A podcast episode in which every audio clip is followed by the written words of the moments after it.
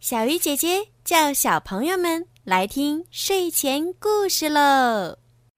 小鱼姐姐讲故事，小鱼姐姐讲故事，我爱小鱼姐姐讲故事。姐姐，我很喜欢听你讲故事，你讲的故事很好听。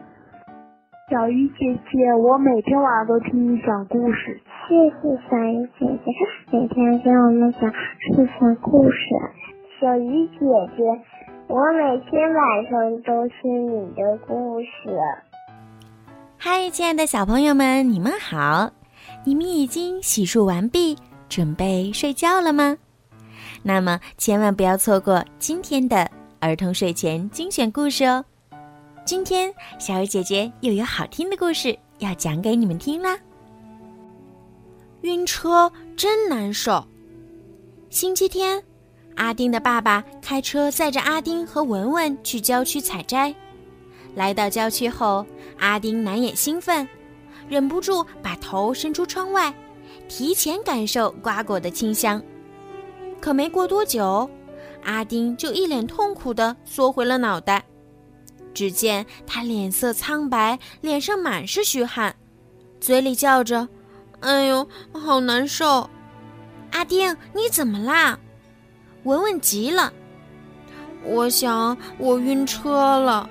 我身体这么好，又不是第一次坐车，怎么会突然晕车呢？”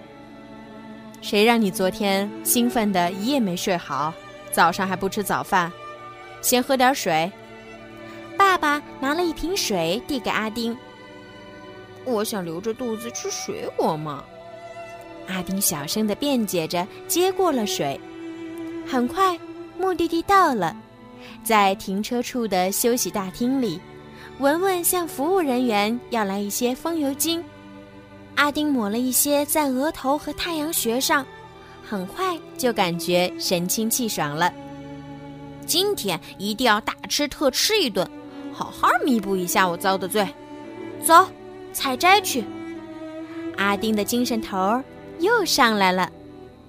安全小贴士：发现自己头晕时，要打开车窗，保持空气流通。如果觉得恶心、想吐，就要多做几次深呼吸，尽量看远方。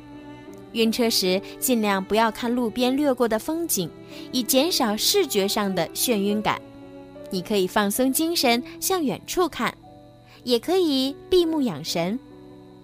预防晕车有办法：乘车前不要空腹或吃得太饱，以免引起晕车。容易晕车的小朋友可以在大人的指导下服用预防晕车的药物哦。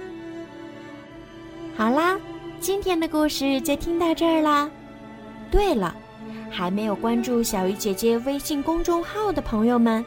赶快去关注吧，搜索“儿童睡前精选故事”，点击关注，好听的故事就会每天推送到您的手机里啦，听起来也很方便哦。